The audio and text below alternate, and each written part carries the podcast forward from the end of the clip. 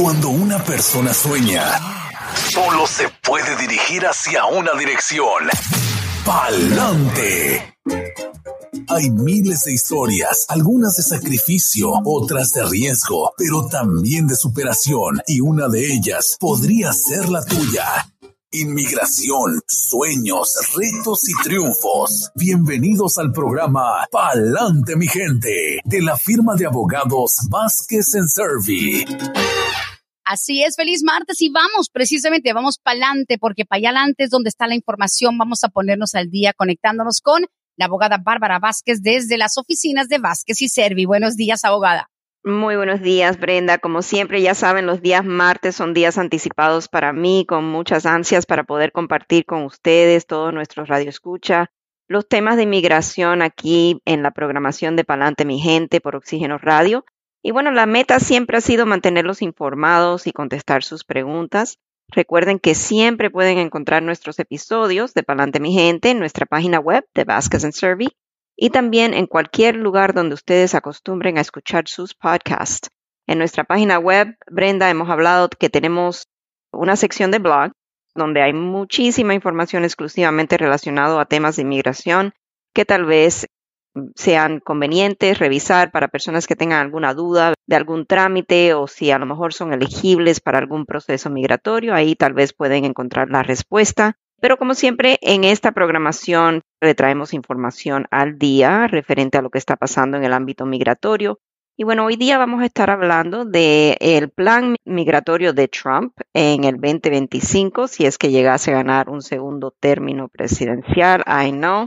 Me están preguntando de eso, abogada. No se imagina que alguien dice, oye, ¿qué opinas tú de que dicen que cuando venga Trump, bla, bla, bla, bla? I'm like, oh my. Sí, es que hay mucha información que salió a raíz de una publicación de New York Times referente a lo que él piensa hacer en el ámbito migratorio y también otros medios de comunicación están reportando lo mismo. Y bueno, creo que es prudente traerle esa información a nuestro radio escucha porque el riesgo existe de que nuevamente vuelva a entrar Trump como presidente y bueno, para eso vamos a usar el tiempo hoy día para poder informarle a nuestra comunidad de cuáles son los cambios que podrían aproximarse. Y bueno, les recordamos que la información siempre que reciben por este medio es de carácter general y no sustituye una consulta formal con un abogado que se especialice en la materia de inmigración. Y bueno, sin tardar más, si llegase a ganar un segundo término presidencial ahora en, en el 2024, se verán fuertes cambios a las políticas migratorias nuevamente. Por ejemplo, bajo Trump, los derechos del debido proceso podrían verse afectados o eliminados si Trump logra implementar lo que es el uso de remoción expedita en ciertos casos. El uso de remoción expedita, hemos hablado en otras programación, es algo que actualmente aplica en casos de personas quienes son interceptadas en la frontera dentro de 100 millas y que llevan menos de 14 días en el país. Pero previamente, durante la administración Trump en el 2019, el expresidente firmó lo que fue una orden ejecutiva expandiendo lo que es la red geográfica y el alcance distanciar del uso de remoción expedita. Trump dirigió que el Departamento de Seguridad Nacional ejecutara lo que es la ley de remoción expedita al máximo y la orden ejecutiva les otorgó el poder a los oficiales de inmigración de obtener la remoción expedita contra cualquier individuo que se encontrara de manera indocumentada en el interior de Estados Unidos a más de 100 millas de una frontera terrestre y quien no pudiera comprobar presencia física por dos años previos a la aprehensión. Eso es un cambio muy drástico que Trump quiso hacer con respecto a los casos que podría el gobierno simplemente, sin que la persona tuviera el derecho a corte, Trump quiso implementar esto de uso de la remoción expedita en una red más grande para que el gobierno simplemente pudiera detener a personas indocumentadas, quienes no podrían comprobar de tener dos años de presencia física continua aquí en Estados Unidos, simplemente deportarlos sin un derecho a corte, sin el derecho a defenderse contra la deportación. Pero el 21 de marzo del año pasado, del 2022, el secretario del Departamento de Seguridad Nacional anunció en el registro federal lo que fue la revocación de esa orden ejecutiva de Trump, que trató sobre la expansión autorizada del proceso de remoción expedita.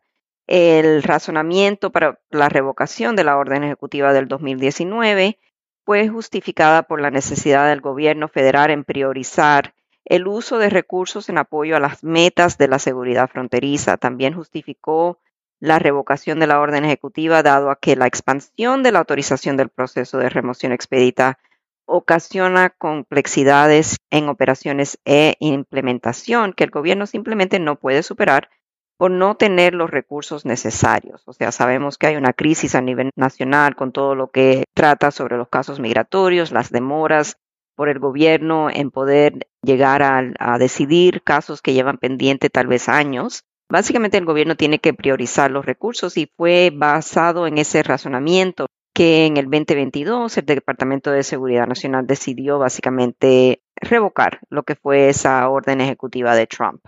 Trump también ha prometido en su campaña ahora nueva a la presidencia que al llegar a ser elegido nuevamente para ese segundo término presidencial, él buscará involucrar a los agentes de la FBI, la DEA y posiblemente la Guardia Nacional para buscar y arrestar a personas indocumentadas.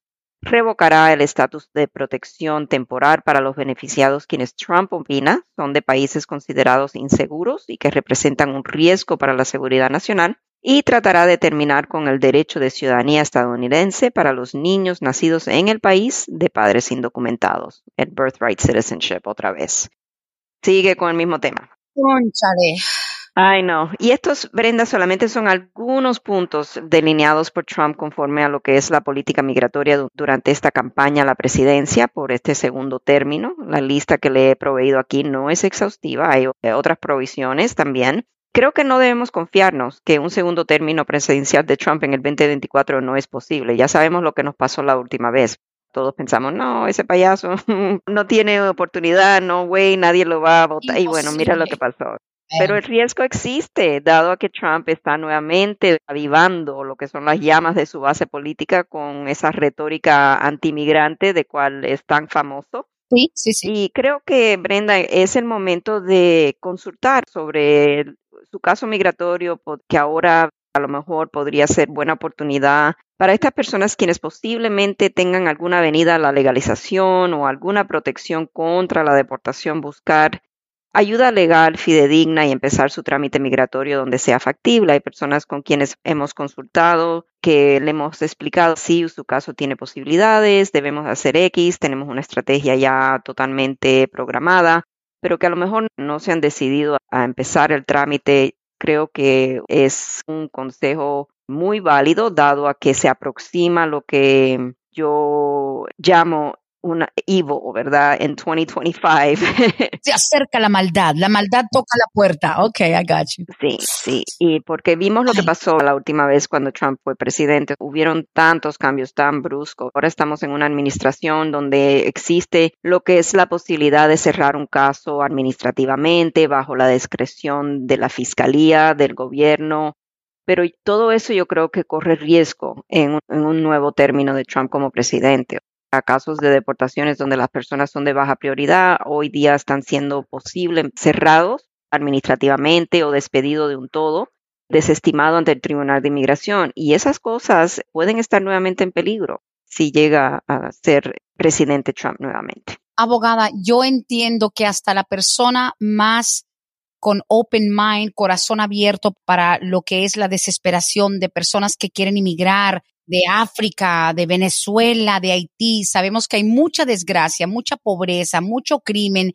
Y uno dice, ok, hay ciertos convenios internacionales que prácticamente nos obligan, ¿no? A considerar como país que alguien llegue diciendo, ayúdame, que vengo de una situación terrible. Ahora, abogada, por mucho que los demócratas, que Biden, todo esto, o sea, el descontrol que hay en la frontera hace que muchos, hasta el hispano, hasta el inmigrante, dice, espérate, pero es que ya se salieron de control las cosas. Ustedes son abogados de migración y su meta en la vida como profesionales, como personas con humanidad, pero también como negocio, es ayudarle a la gente a arreglar su estatus. Pero, abogada, cualquiera ve esa avalancha humana de miles y miles de personas, niños en albergues, miles de personas en las calles, y uno dice, wait a minute, there's a problem en la frontera. Entonces, ustedes, yo sé que ya es una cuestión muy de opinión y de política como tal, pero la gente a lo mejor piensa, bueno, que metan a Trump, aunque sea para deportar a un montón de gente, que limpie la frontera, eso no se va a detener, pero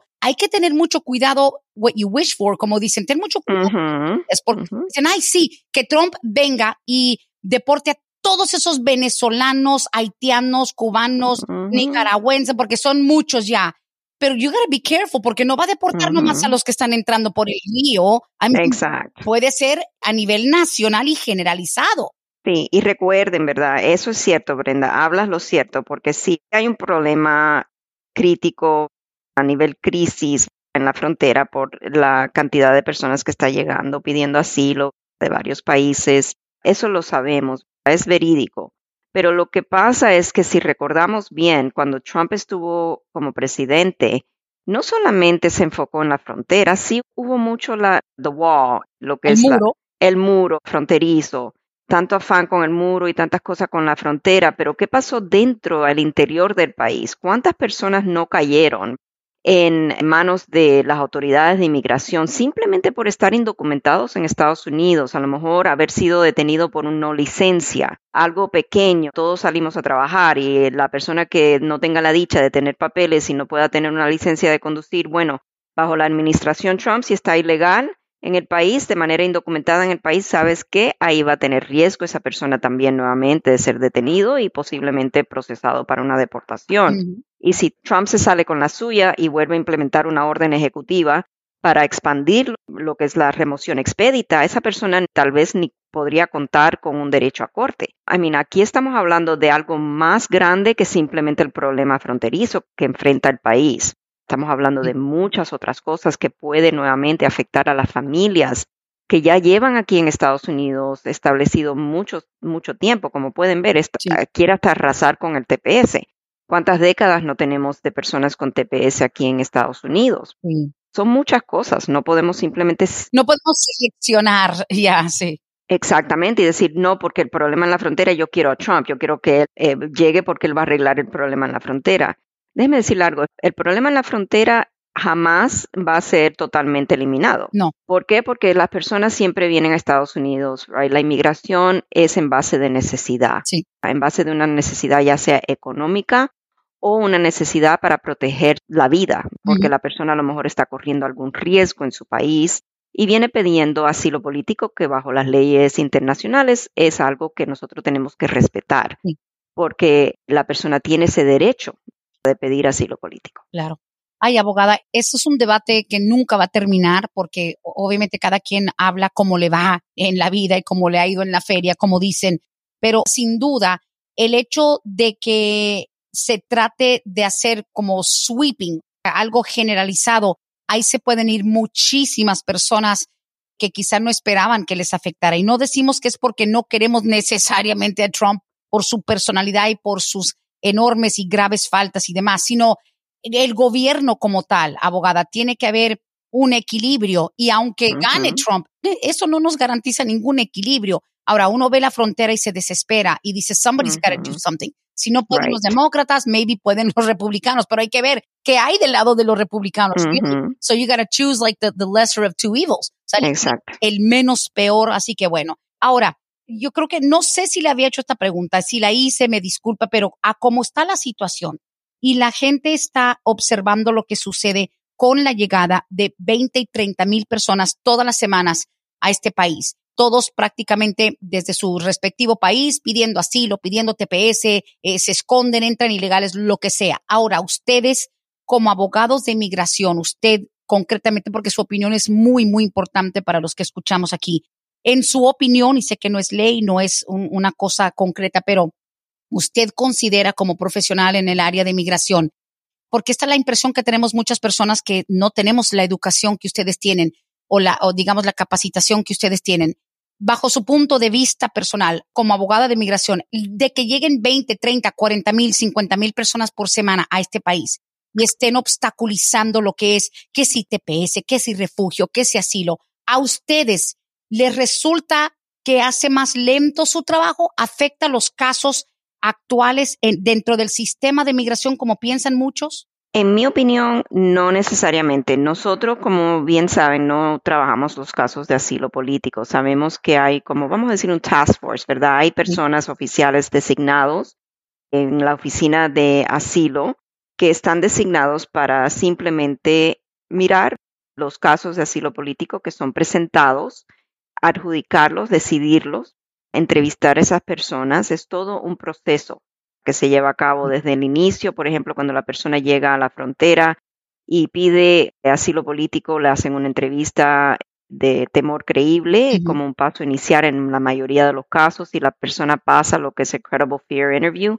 entonces posiblemente la persona es dejada entrar al país con una notificación de comparecencia para que se presente a la corte durante el periodo de estadía aquí en Estados Unidos antes de cumplir el año. La persona debe de presentar su solicitud de asilo político para ser considerado para el asilo político. Es todo un proceso. Sí, posiblemente está creando atrasos en lo que es los casos de los tribunales de inmigración. Por ahí sí podríamos estar viendo que está afectado, pero con cuestiones, por ejemplo, del ajuste de estatus de la ciudadanía. Recordemos que el oficial de asilo político no está mirando las solicitudes de ajuste de estatus.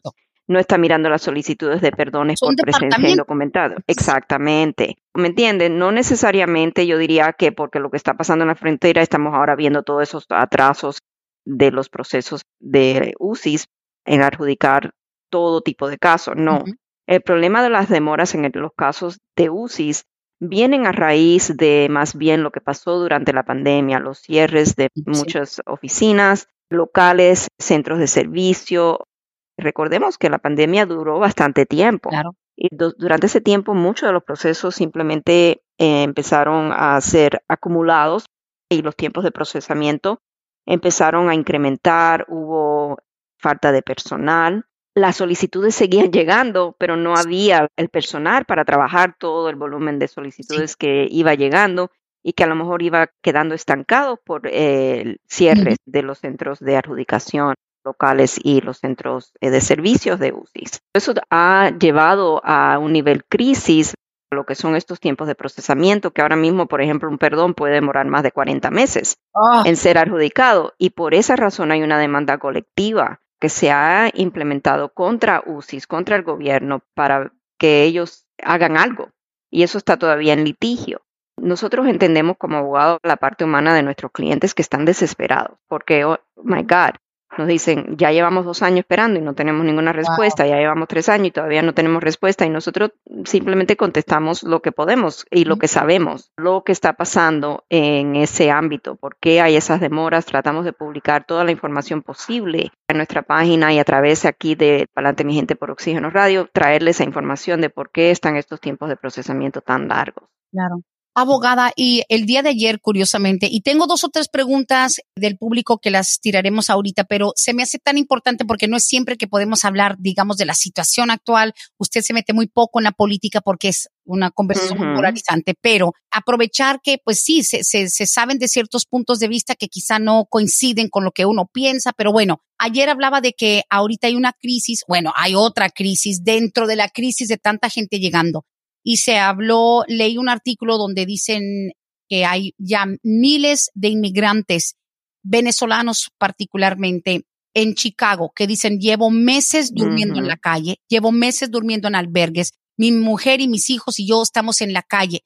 Están diciendo, you know what, send me back, regrésame para Venezuela porque para dormir en la calle eh, sucios aquí, mejor en mi país, ¿no? Que por lo menos allá está mi familia, bla, bla. Ahora, en lo que yo hablo del artículo, de que pues bueno, y muchos dicen, pues lárguense, vete, o sea, dicen aquí el sueño americano no existe, aquí no hay nada para nosotros, están criticando quizás su experiencia porque están abrumados los centros de atención, los shelters, los albergues. Pero no, que aquí el sueño americano no hay nada para nosotros, realmente nos engañaron, pensamos que iba a ser más rápido. People like saying, pues lárgate, vete, nadie te dijo que vinieras a la escuela, para que parecen como malagradecidos. Pero la pregunta es, ok, Ayer en ese comentario, a mí me escribe una radio escucha, dice Brenda, eso que estás diciendo de esos venezolanos en Chicago, porque también no hay quien aguante un, invierno en Chicago, you know. No, y menos en la calle, claro. Bajo cero, I mean, you know, hello. Pero una señora me escribe, dice, algo similar está pasando con una familiar mía. No me dijo si era prima, hermana, que dice una familiar mía que vino de Honduras. También se entregó en la frontera, ahorita está viviendo, no me acuerdo, eh, dijo que creo que en Virginia, dice, una pariente mía vino de Honduras, ya tiene seis meses aquí, se fue con unos conocidos a Virginia, están teniendo problemas y dice que qué desesperación, que no sé cuánto, que se quiere regresar para Honduras. Ahora, ya sea venezolano, ya sea haitiano, nicaragüense, cuando una persona llega, se entrega a la frontera, mira, quiero quedarme, ayúdame, whatever. refugio TPS según el país.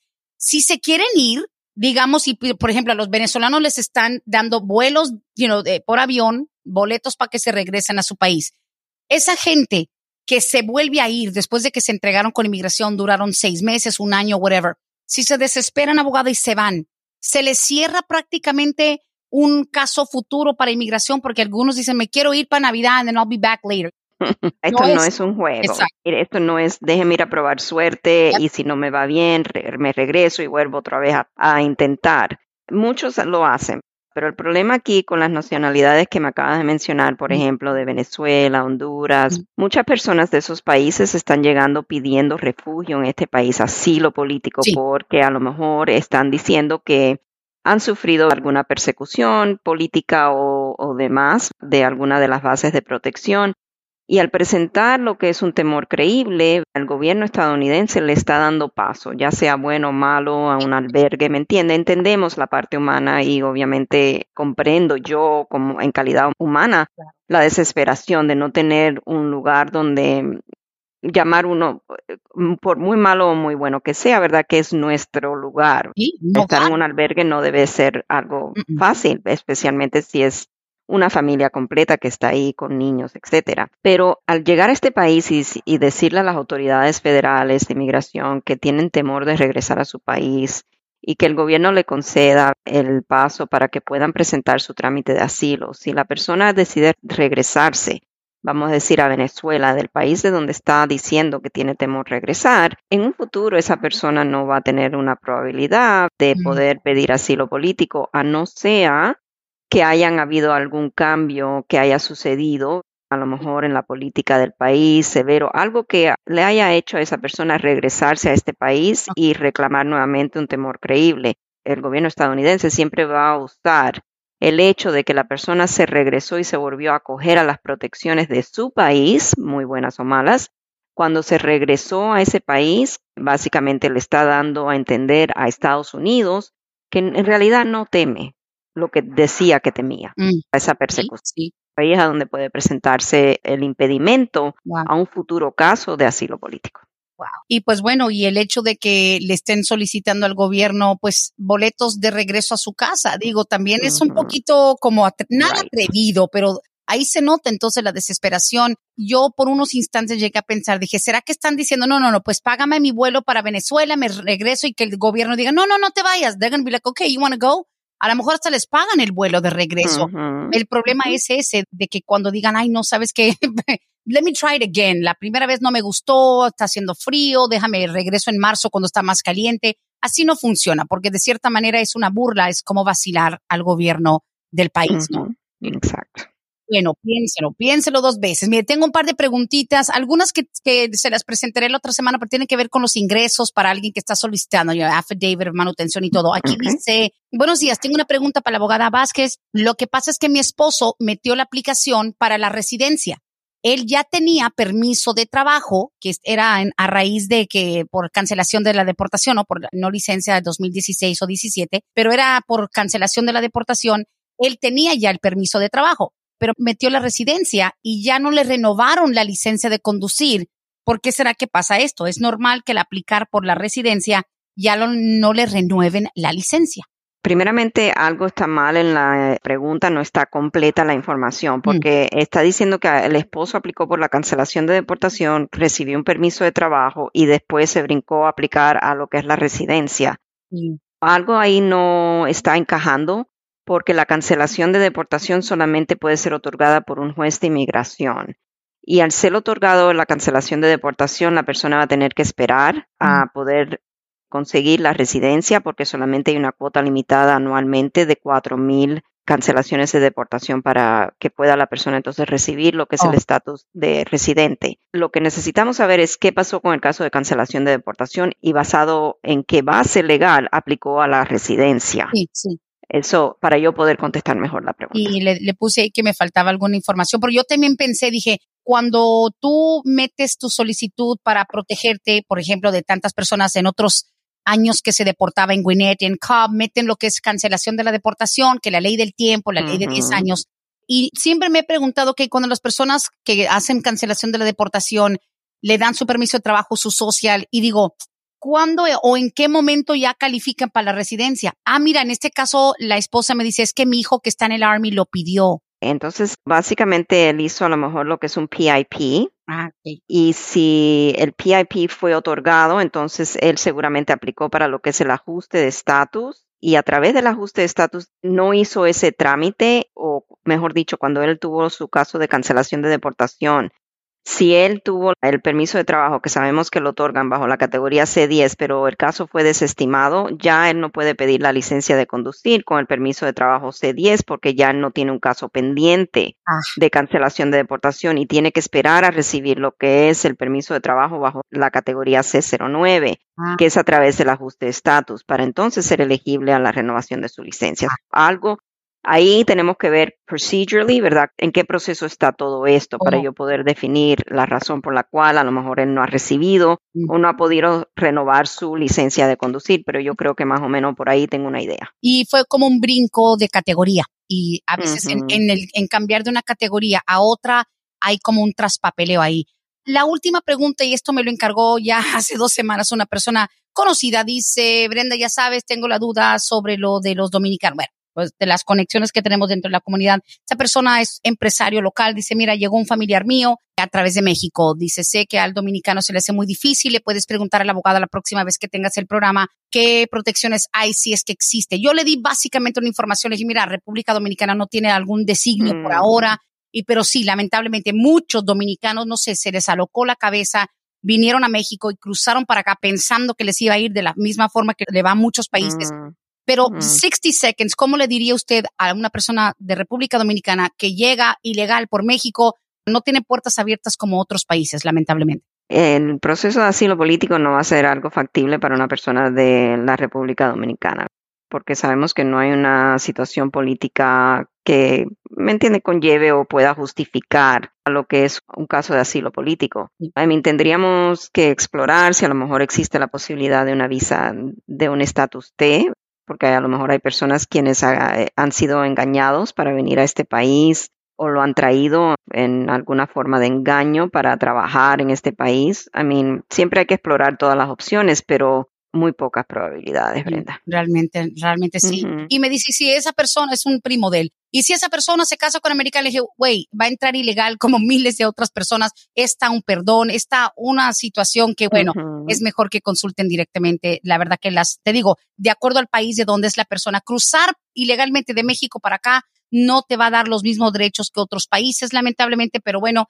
hay que tomar cada caso de manera individual y no hay mejor forma de hacerlo que llamando a pedir tu consulta 678 303 0018 678 303 0018 abogada como siempre un programa relámpago lleno de información y me encantó sobre todo que tocáramos algo que tal vez para muchos es un poquito complicado. ¿Qué va a pasar si Trump se lleva otra vez la Casa Blanca? ¿En qué posición vamos a estar a nivel de familias inmigrantes? Gracias por compartir todo eso con nosotros hoy. Claro que sí, un placer para mí, como siempre, compartir con la comunidad. Y bueno, Brenda, como siempre, los espero para el próximo martes. Que tengan feliz día. Feliz día. Gracias, abogada. Gracias. Hasta aquí hemos llegado hoy, pero siempre vamos pa'lante, mi gente, con Vázquez en Servi. Hasta la próxima.